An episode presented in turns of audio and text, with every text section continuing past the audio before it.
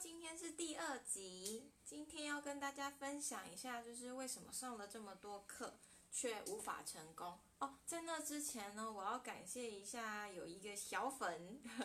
他跟我建议说，就是我的视频或者是音频好像都会比别人还要小声。所以呢，我今天买了一个麦克风，希望之后就可以解决这样子的问题。可是，在麦克风来之前呢，我就是尽量让我的人离我的手机近一点，这样子。好，那回到正题，就是来分享一下，就是为什么上了这么多课却无法成功。这其实是我自己非常深刻的一种感觉，所以。等一下，如果我讲出了这一个原因，你可能会觉得我根本就是在讲废话，这不是大家都知道吗？可是你知道跟做到其实是两件事情。其实这件事情呢，就只有一个，就是你要有解决问题的能力，而且你是靠自己解决的。可是当我自己在做的时候，我却发现说，哎，原来我自己无形之中都把这个权利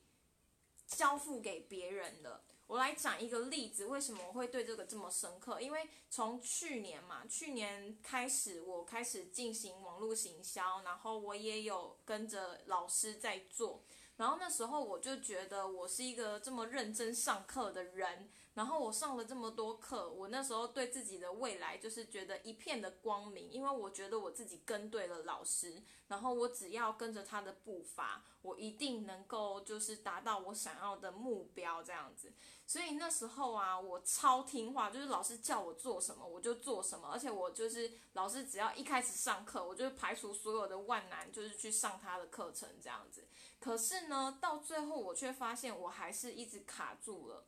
我发现我那时候有一个心态，就是说，因为我非常的相信的老师，所以我买了课程，我觉得我对老师这么信任，那老师他应该要解决我的所有问题。后来我发现这真的是一个非常非常错误的观念。我那时候是有分界点的，就是我买了课，我也觉得我做了我应尽的职务，就是我认真学习你做的事情，并且我有实做。可是我还缺了什么？就是我把我自己所有的成果的一种责任吗？全部都。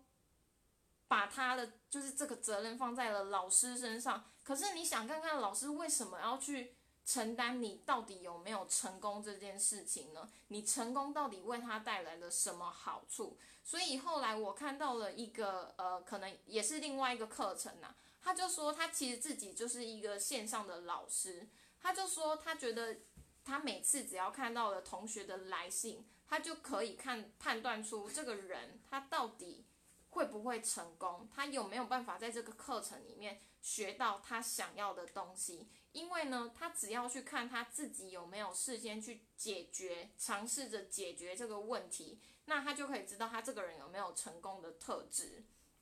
就是说，为什么老师他需要帮帮你？因为老师他其实自己也有时间的呃一个局限嘛，他有这么多的时间，呃，他有。每个人就只有二十四个小时，那老师他也要去做自己的事情，而且我觉得有另外一个更重要的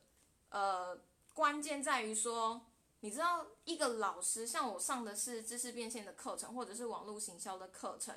当他可以出来当老师的时候，他的成绩基本上已经跟你是不一样的了，所以他他或许很好心，他希望他所有的学生都可以。就是跟他一样达到一个好的成果，可是他会变成心有余而力不足诶，而且更重要的是，如果你是一个想要成功的人，或者是你想要是一个创业的人，或者是你想要达到你自己结果的人，你怎么可以把所有的问题都丢给老师，期望老师给你一个解答？而不是自己尝试着去解决这个问题呢？像我那时候参加的是一个三十天网络行销的大挑战，那老师他就跟我讲说，我每天都会给你一个功课，可是有时候网络上其实它会有一些 bug，就是它可能有时候呃呃那个信件它没办法非常的顺利，就是寄到你的信箱里去。那这样会有一个怎样子的问题？就是我那时候啊，把我所有的全身心力就是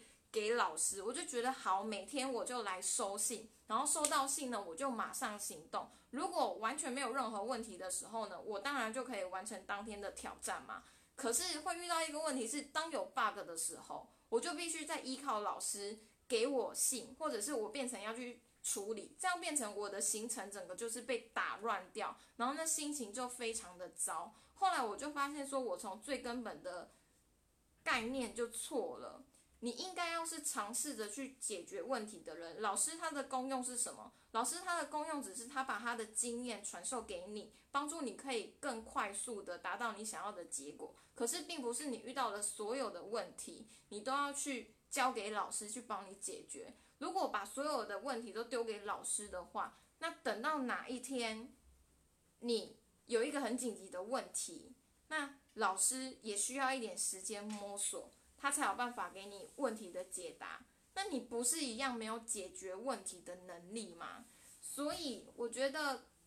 我自从纠正了自己的这个观念之后，我开始告诉自己说，如果我是一个想要成功的人，如果我想要做一些事情的话，那我应该是要成为那个解决问题的人。而不是告诉，就是去找一个很厉害的老师，然后就觉得说他应该要解决我所有的问题，因为这样我就把我的决定权交给了别人嘛。